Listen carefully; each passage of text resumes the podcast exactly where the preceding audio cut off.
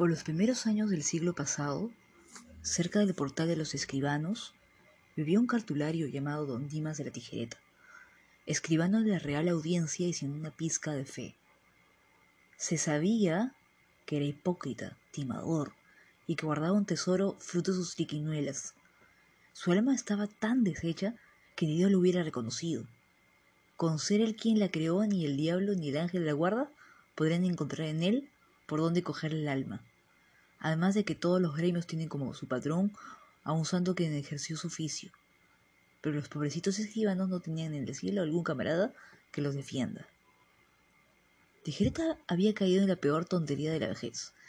Se enamoró perdidamente de Visitación, una jovencita de 20 años, una figurita de mírame y no me toques, y ojos más matadores que la espada de los duelistas. Tijereta, que no daba ni las buenas noches, se propuso conquistar a la chica con agasajos. Empezó a regalarle joyas, vestidos, pero la niña no le hacía caso. Obviamente niña, porque obviamente este hombre tendría pues plan de 70 años, quién sabe, ¿no? Visitación vivía con su tía, una vieja como el pecado de la gula, a quien años más tarde castigó la Santa Inquisición. La desgraciada había adoctrinado a su, a su sobrina para servir de cebo de ricos caballeros a quienes sacar dinero. Oportunista. Don Dimas llegaba todas las noches a verla, y Visitación lo escuchaba cortándose las uñas y sin hacerle mayor caso. Seis meses habían pasado de solicitudes vanas, y cansado de la espera, Tijereta quiso tener a Visitación sea como sea. Pero ella se cansó y lo botó, diciéndole que estaba cansada de aguantarlo. Don Dimas se fue perdido en sus cavilaciones y llegó hasta el cerrito de las ramas.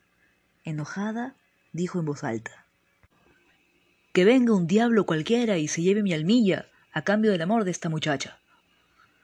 Satanás, que desde los antros más profundos del infierno escuchó el pedido, tocó la campanilla y en el acto se le presentó el diablo Lilith, su secretario.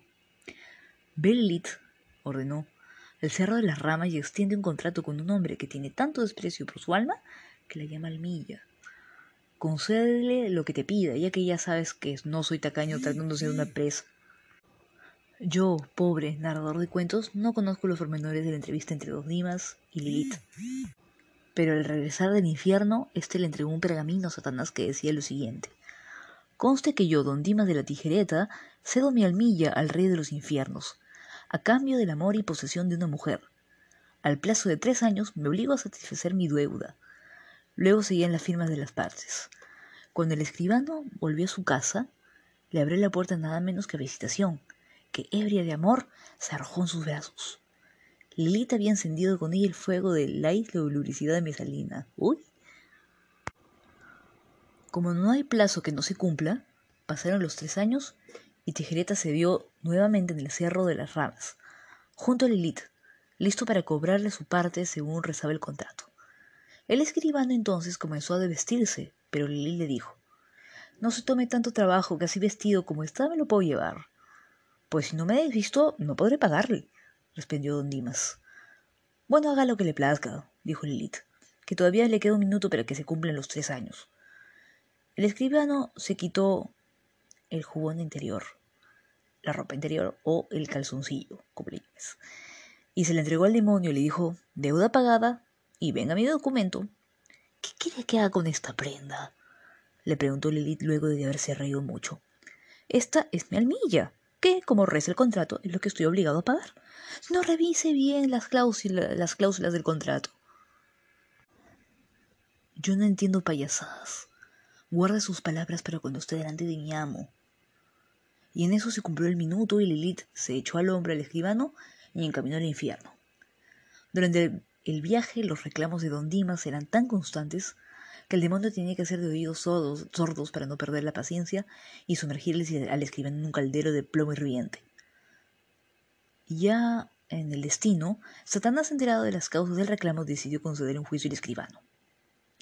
En breve, don Dimas ganó el juicio armando solamente con el diccionario de la lengua los jueces ordenaron que, sin pérdida de tiempo, se regrese a Don Dimas a la puerta de su casa. Satanás, como prueba de que se cumplan las leyes en el infierno, permitió que la sentencia se cumpla. Pero destruido el hechizo, se enteró de que el escribano que Visitación lo había abandonado para encerrarse en un convento. Satanás, para no perderlo todo, se quedó con la almilla, y es fama que desde entonces los escribanos no usan almilla, o sea, calzoncillo o ropa interior, y cualquier viento pequeño que produce en ellos una pulmonía de Padre y Señor mío.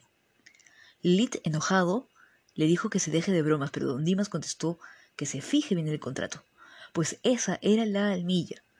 En eso se cumplió el minuto y el demonio se lo llevó con los hombros, eh, en hombros al infierno.